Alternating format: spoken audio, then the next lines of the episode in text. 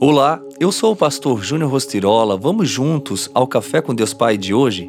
Seja um abençoador, perguntou-lhe Davi.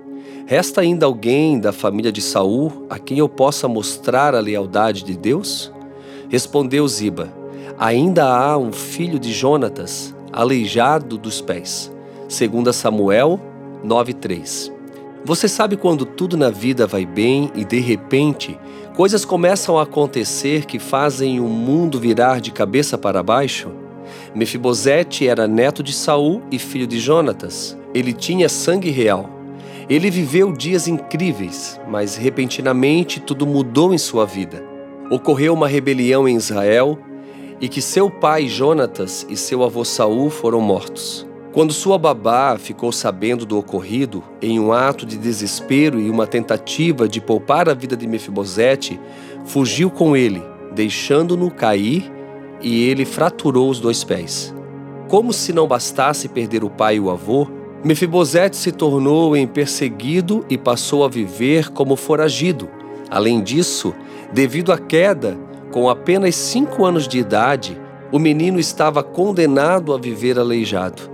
Com isso, passou a viver de forma degradante, iletrado e sem dignidade. Ele até mesmo cresceu em Lodebar, um lugar totalmente indigno.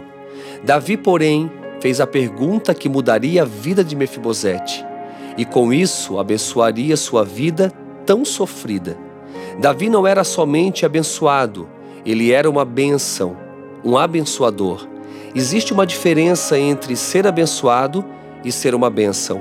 Ao ser abençoados pelo favor de Deus, podemos agir na vida das outras pessoas, sendo canais de bênçãos, ao compartilhar com elas o que recebemos do Senhor. Costumo dizer que a vida não é sobre nós, mas sobre Deus e as pessoas. Por isso, quando agraciados com o favor de Deus, devemos receber, celebrar e repartir.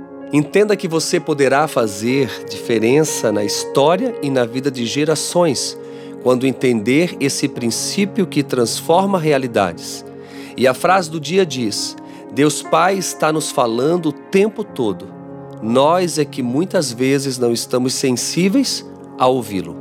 Pense nisso, seja bênção na vida das pessoas que estão ao seu lado e tenha um excelente dia.